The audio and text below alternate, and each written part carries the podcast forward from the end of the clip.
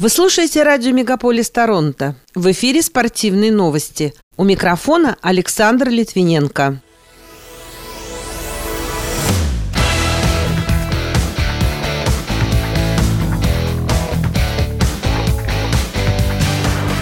Торонто Мэпл Ливс обыграл Детройт Ред Уинкс в очередном матче регулярного чемпионата Национальной хоккейной лиги. Томми Негашев призвал приостановить действие контрактов российских игроков в НХЛ. Футбольная сборная Польши не намерена играть с Россией в стыковых встречах из-за ситуации на Украине. Александр Емельяненко одолел Джеффа Монсона по решению судей. А житель канадской Альберты пробежал полумарафон, натянув на себя 90 футболок. Эти и другие спортивные события Канады и России в этом выпуске на радио Мегаполис Торонто. В студии для вас работает работаю я, Александр Литвиненко. Здравствуйте.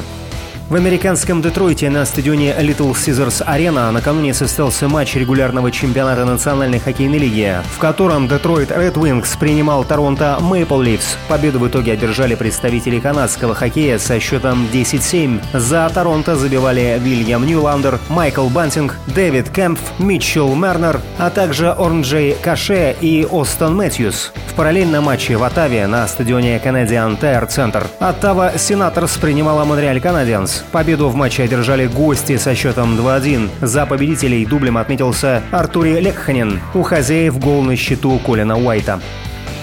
Двукратный обладатель Кубка Стэнли, бывший чешский вратарь Доминик Гашек на своей странице в Твиттер призвал Национальную хоккейную лигу приостановить действие контрактов российских игроков. Как пишет агентство РИА Новости, в нынешнем сезоне соглашения с клубами НХЛ имеют 43 россиянина. Ранее капитан Вашингтона Александр Овечкин выразил надежду на скорое завершение конфликта на Украине.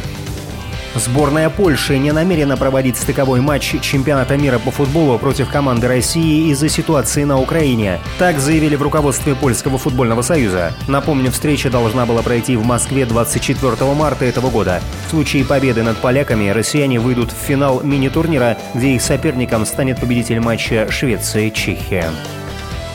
Российский этап чемпионата мира по автогонкам в классе машин Формула-1 в Сочи отменен из-за событий на Украине, сообщается на сайте Королевских гонок. Согласно размещенной информации, в четверг вечером 24 февраля Формула-1, Международная автомобильная федерация и команды пришли к выводу, что проведение Гран-при России в нынешних условиях невозможно.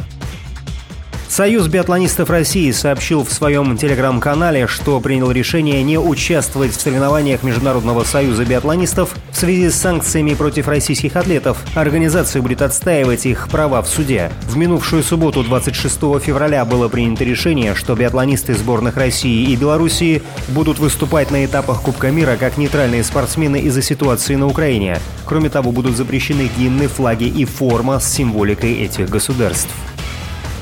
Командный турнир по фигурному катанию Кубок Первого канала перенесен из Сочи в Москву. Об этом сообщает РИА Новости. Состязания пройдут на ЦСКА-арене 6-7 марта. Официально говорится, что перенос вызван форс-мажорными обстоятельствами. А регламент соревнований несколько изменен. Детально об этом станет известно лишь на этой неделе. В Москве на ЦСКА-арене в минувший четверг, 24 февраля, состоялся бойцовский вечер под названием «Россия против США», в главном событии которого сошлись 40-летний Александр Емельяненко и 51-летний Джефф Монсон, имеющий российское гражданство. В результате трехраундового поединка победу решением судей одержал Емельяненко-младший. При этом бой проходил на голых кулаках. Напомню, атлеты уже встречались в 2012 году по правилам ММА. Тогда победу удушающим приемом одержал Монсон.